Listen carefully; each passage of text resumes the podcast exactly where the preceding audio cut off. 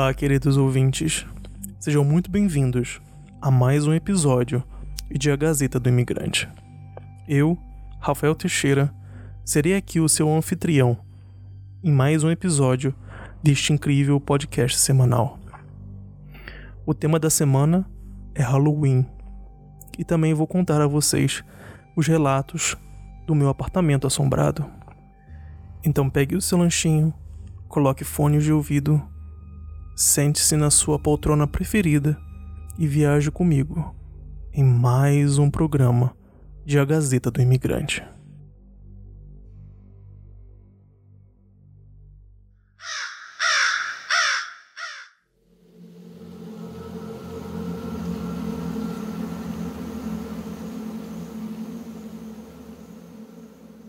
O Halloween é uma das celebrações folclóricas mais conhecidas no mundo, e a sua origem remonta a mais de dois mil anos atrás.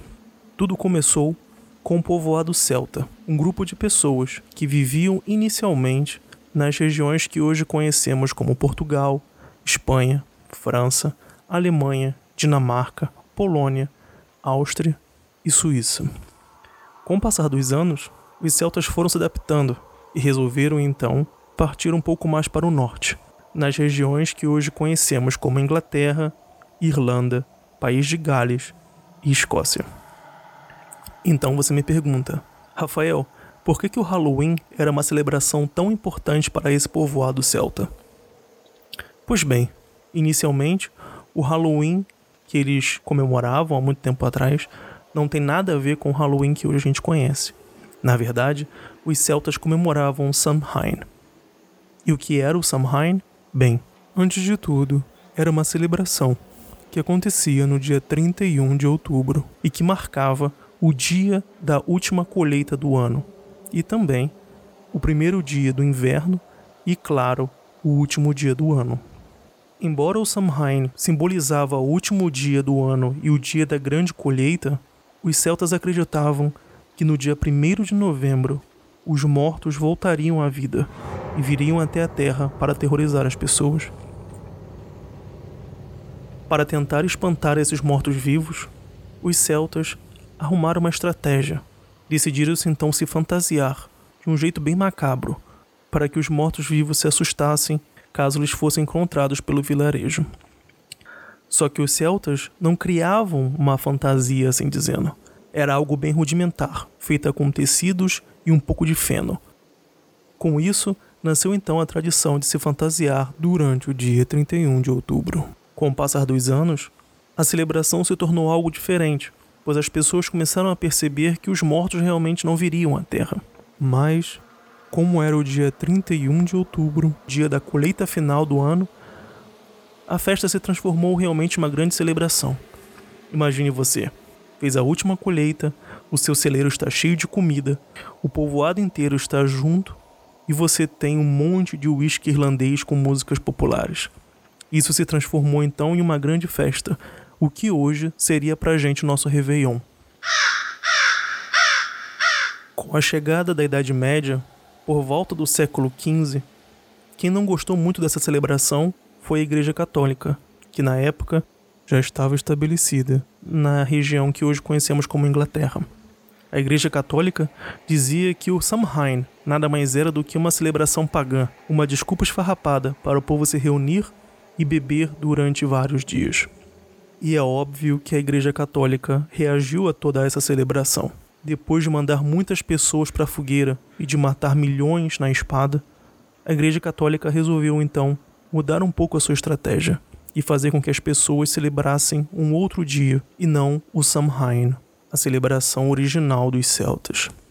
Por volta do século XV, a Igreja Católica já tinha um dia de Todos os Santos, e aquele dia era o dia 13 de maio.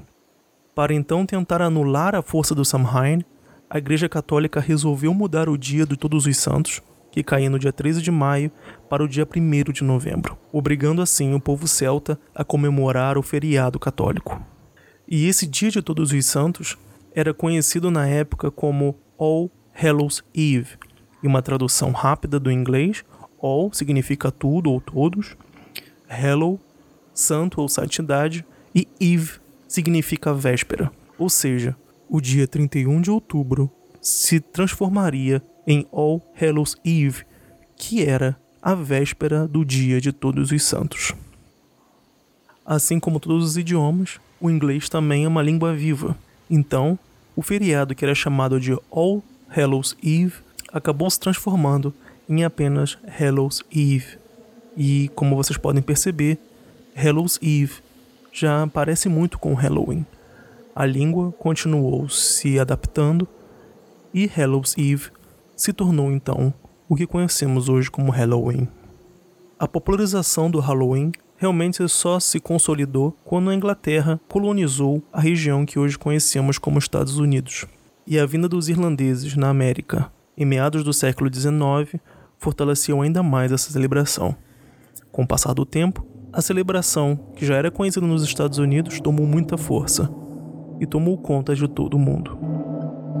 Essa é a história do Halloween.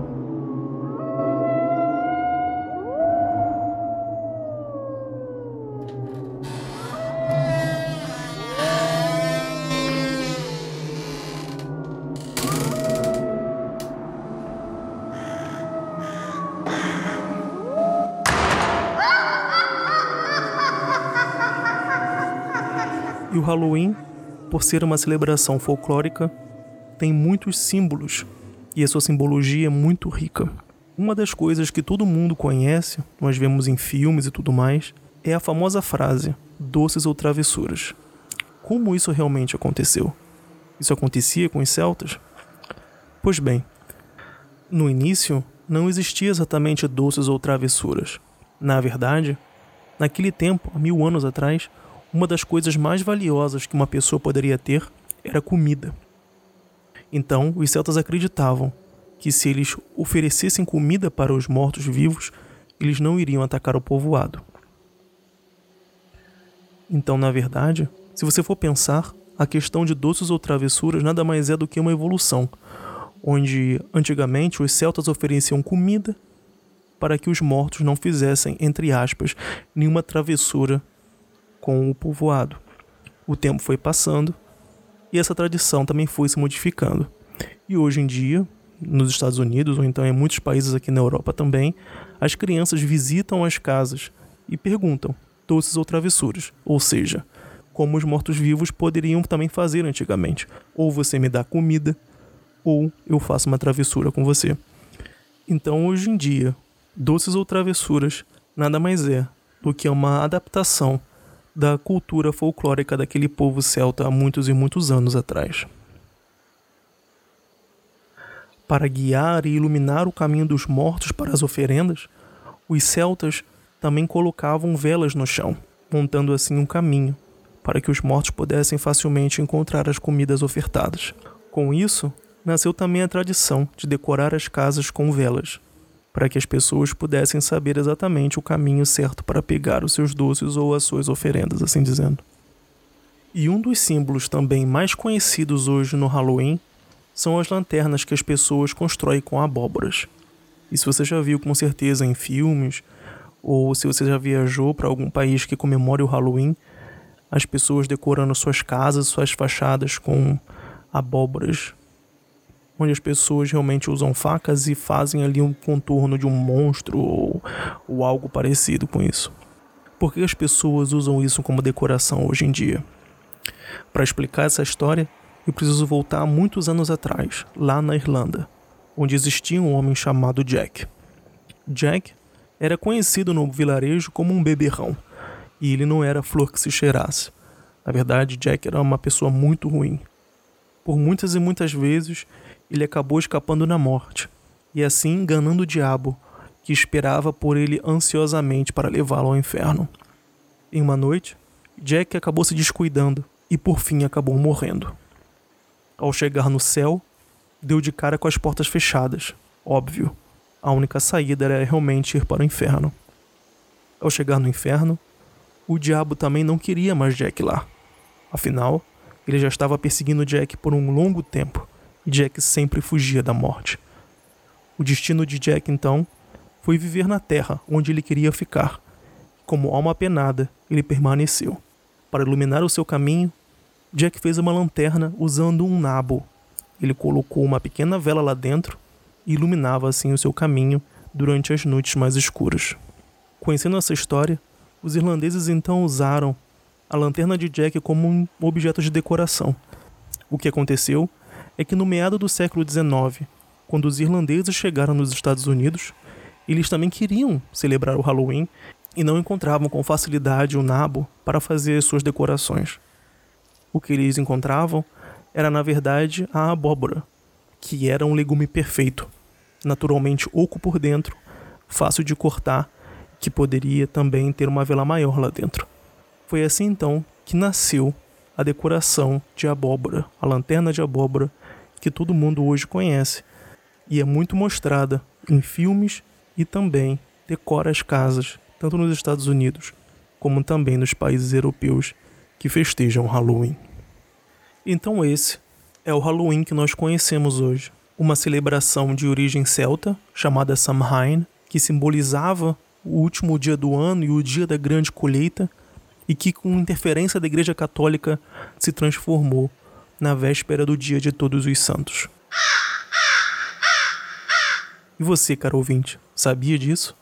Então, na verdade, se você, ouvinte, estiver prestando atenção na história, perceberá que o Halloween de nada tem a ver com assustador ou com monstruoso. Pelo contrário, é uma grande celebração a celebração da véspera do Dia de Todos os Santos. No Brasil, nós temos um certo tipo de preconceito com relação à data. As pessoas dizem que é coisa do diabo ou coisa do tipo, o que de nada tem a ver. As representações hoje com monstros, bruxas e tudo mais, onde as pessoas vão até a casa das pessoas para pedir doces ou travessuras, nada mais é do que o movimento folclórico que os celtas acreditavam antigamente. O Halloween é uma das celebrações mais bacanas que existem e que também possui uma história muito rica. Então, caro ouvinte, se você gosta do Halloween, você tem interesse pela festa, faça ano que vem uma festinha, celebre junto com os antigos celtas esse grande dia, o dia da grande colheita. Por curiosidade, nos Estados Unidos hoje em dia, o Halloween movimenta mais dinheiro do que o Natal e o Dia dos Namorados juntos. É realmente uma data incrível, cheia de mito e de histórias fenomenais. E como esse programa fala sobre Halloween, trarei para vocês aqui uma história. Na verdade, são relatos do que acontece no apartamento onde eu moro até hoje. Eu já contei essa história para algumas pessoas. Alguns acreditam, outros falam que isso é coisa da minha cabeça de uma forma ou de outra, cabe a você, ouvinte, dizer se você acredita ou não nesses relatos.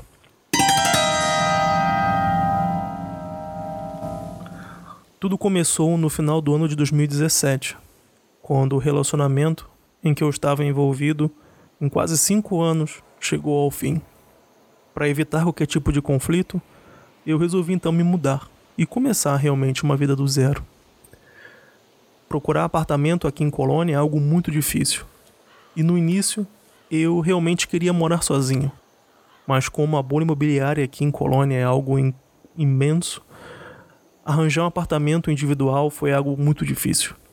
Um certo dia, eu vi na internet o anúncio de uma menina que queria dividir o apartamento e também assim dividir as contas. Ficaria mais fácil para ela. E pareceu no momento para mim uma boa ideia. Resolvi então marcar um dia para conhecer o apartamento e fui até lá. Ao chegar no endereço descrito no anúncio, eu percebi que o prédio onde o apartamento estava era muito antigo, algo mais de 50 anos ou algo assim. O apartamento era no segundo andar, e a primeira coisa que eu percebi foi a antiga escada de madeira.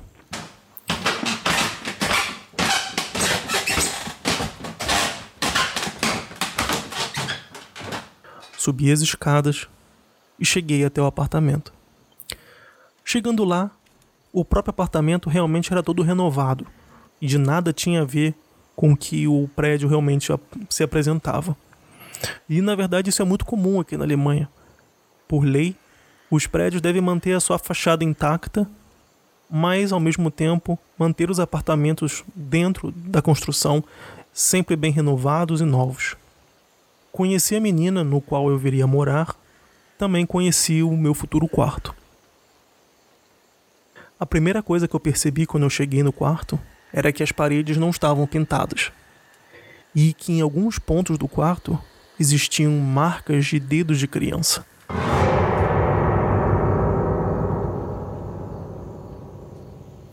No momento, eu olhei, achei aquilo estranho, mas não, não pensei muito não. Era um apartamento bacana, um quarto legal, uma localização também bacana, e resolvi então aceitar a oferta e ficar nesse apartamento. Como eu queria fazer a mudança o mais rápido possível, acabei decidindo não pintar as paredes no primeiro momento.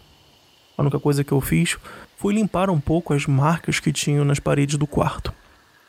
Fiz então a minha mudança e no primeiro momento nada aconteceu. Depois de alguns dias já morando no novo apartamento, eu queria saber o motivo do meu quarto ter alguns dedos de criança marcados na parede. Quem tinha morado no meu quarto antes? Então eu fui e perguntei para a menina que mora comigo qual foi a história do apartamento. Ela me disse que ela chegou no apartamento há quatro anos atrás, logo depois que uma família se mudou. Essa família tinha uma criança, uma menina, pequena, oito anos mais ou menos, e ela ficou muito doente. Alguma coisa como se fosse um tumor no cérebro, alguma coisa assim. Para evitar então a correria da cidade grande, a família resolveu se mudar para um vilarejo próximo, até porque era muito caótico, muito barulho para a criança, ela não estava mais se sentindo bem ali e realmente decidiu se mudar. Ao menos eu tinha então uma resposta. O porquê de todas aquelas marcas. Mas ainda assim, nada tinha acontecido no apartamento e nem no quarto. Só que com o passar dos dias, eu comecei cada vez mais a escutar alguns barulhos estranhos no meu quarto.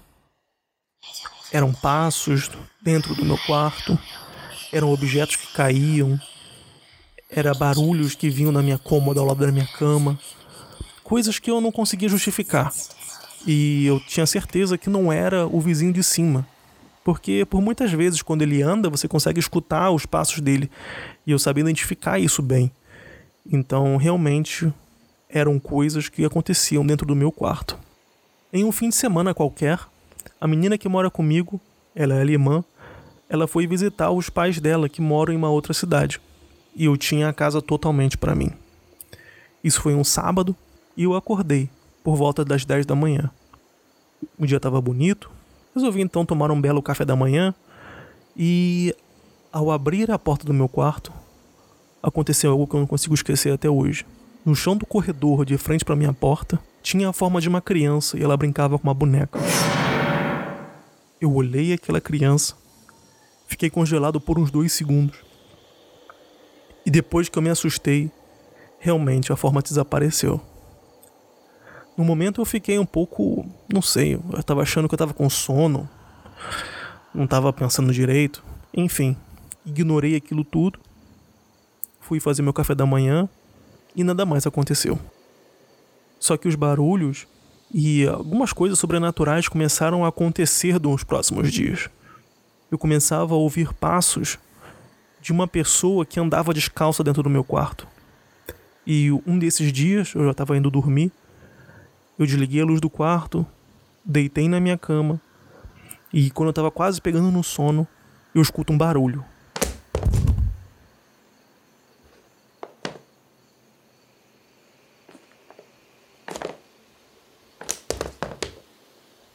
Como se fosse um barulho de tênis, alguma coisa do tipo. Eu peguei meu celular, liguei o flash da câmera e apontei para o lugar que veio o barulho. Realmente, eram os meus tênis e eles estavam completamente bagunçados, como se alguém tivesse tropeçado neles. Eu achei aquilo estranho porque eu sempre coloco os meus tênis no mesmo lugar e não deveriam estar daquela forma. E eu tinha escutado aquele barulho também. Mas, de uma forma ou de outra, eu resolvi ignorar e eu voltei a dormir.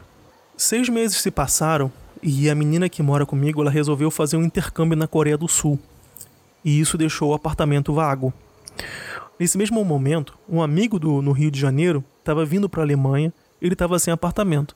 Então eu sugeri que ele viesse morar então comigo no quarto da menina que estava vago. E assim ele fez. Ele veio morar comigo e morou ali naquele apartamento durante seis meses. Só que esse amigo meu, ele, ele é muito cético. Ele não acredita em nada sobrenatural. Ele sempre tem uma explicação científica para tentar justificar certos fenômenos, né? Só que algo aconteceu em um fim de semana que eu não estava em casa. Nesse fim de semana eu tinha passado junto com a minha namorada na casa dela e ele ficou realmente sozinho durante o fim de semana inteiro. Ao chegar na segunda-feira no apartamento, ele veio conversar comigo. Rafael, você já viu alguma coisa estranha aqui no apartamento? Viu, escutou, presenciou, enfim. E no primeiro momento, eu achei essa pergunta muito estranha, ainda mais vindo dele, que é um cara que não não não acredita mesmo nessas coisas. Mas eu nunca tinha dito nada para ele, nada do que eu tinha vivido, nada que eu tinha escutado. Isso era realmente uma experiência que que tinha acontecido com ele. Então eu simplesmente respondi a pergunta dele com outra pergunta. Né? Por que você está me perguntando isso? Aconteceu alguma coisa? E daí ele falou: Não, não, é nada, eu só, só acho que eu tô pensando demais. E eu reforcei, falei: Mano, o que que houve? Você tá. Aconteceu alguma coisa? Foi então que ele me contou a história. Era um sábado à noite, ele já estava na cama dormindo, quando ele escuta um barulho vindo do guarda-roupa de frente para a cama onde ele estava. Eram três toques. No primeiro momento, ele ignorou. Achou que poderia ser o vizinho de cima, ou não sei, o vizinho do lado, alguma coisa do tipo, o barulho da rua, enfim. Ignorou e tentou voltar a dormir. Só que o barulho continuou. Ele achando muito estranho, realmente lembrou que a gente não tem vizinho do nosso lado. Só temos vizinho em cima e embaixo. E pela hora que se encontrava, era mais ou menos duas e meia, três horas da manhã, o vizinho realmente não poderia estar fazendo aquele barulho porque, bem, eu provavelmente estaria dormindo, visto que até então não tinha barulho nenhum vindo do apartamento de cima.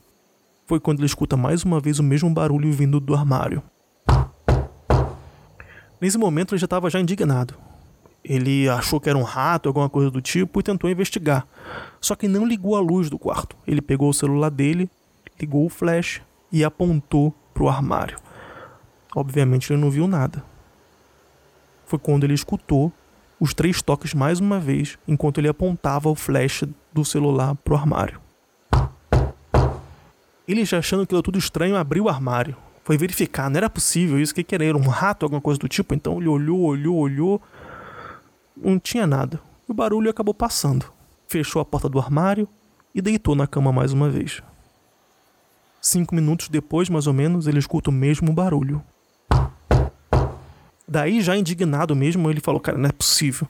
Levantou, ligou a luz do quarto, abriu o armário e começou a tirar todas as roupas dele lá de dentro, tentando procurar algum motivo do porquê estava fazendo aquele barulho dentro do armário. Tirou tudo, tudo, tudo, tudo, tudo. E quando ele estava olhando dentro do armário, procurando alguma coisa, ele escuta o som vindo da porta do armário, bem ao lado da cabeça dele. Foi quando ele se assustou, meio que se afastou, não estava entendendo mais nada, ligou as luzes da casa inteira, botou a música um pouco mais alta e tentou ali esquecer aquela situação. Depois disso tudo, nada mais aconteceu e depois de um tempo ele voltou a dormir. Bem, essa foi a história que ele me contou e que tinha acontecido nesse sábado ao me fazer esse relato assim, eu já estava bem assustado, porque eu também não, não sabia o que era aquilo que tinha acontecido. Foi aí então que eu contei também o que tinha acontecido comigo. Que eu tinha escutado passos, que os meus tênis tinham sido revirados e que eu tinha visto a forma de uma criança no chão brincando com uma boneca. Mas aí ele falou: Ah, Rafael, ah, isso aí é coisa da tua cabeça, cara. Eu, eu acho que não tem nada. Eu não acredito nessas coisas, enfim. Eu, eu, eu prefiro achar que não tem nada demais. Então foi isso. Acabou que depois desse período nada realmente mais aconteceu. Ele se mudou, conseguiu um outro apartamento aqui em Colônia mesmo, e a menina que mora comigo retornou da Coreia do Sul, retornando então para o quarto dela.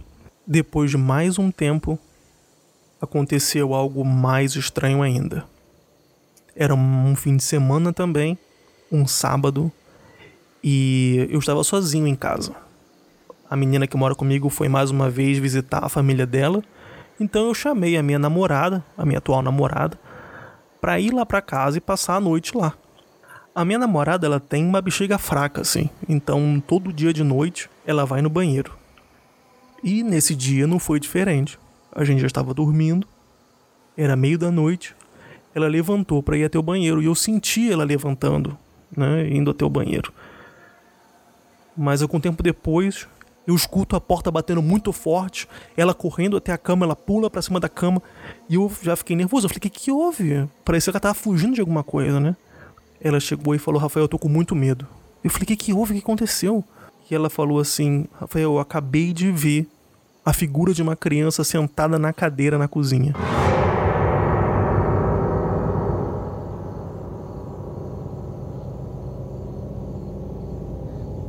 Naquele momento eu, eu, eu, já fiquei um pouco também meio que, que com medo, porque eu nunca tinha contado nada para ela do que eu tinha visto e o que o amigo meu que morou comigo tinha passado.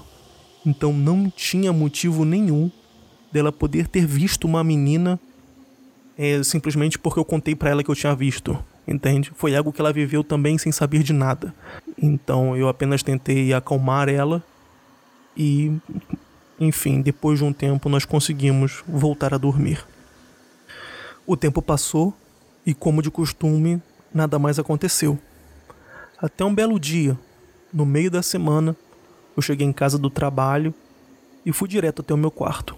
A minha porta estava entreaberta. Quando eu abro a porta para entrar no quarto, eu vejo na minha frente, escalando o armário do meu quarto, uma criança.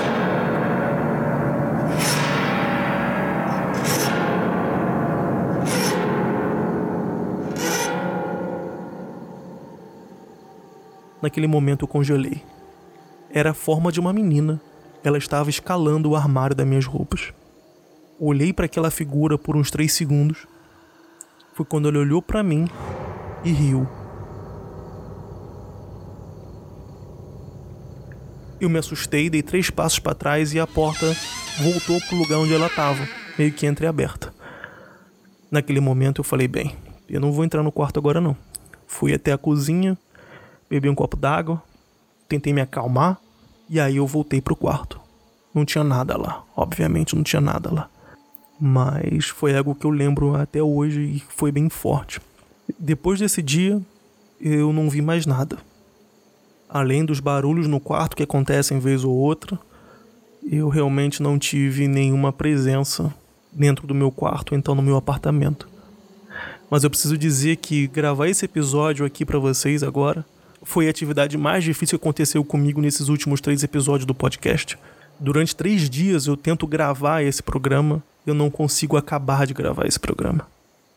Porque acontece sempre alguma coisa.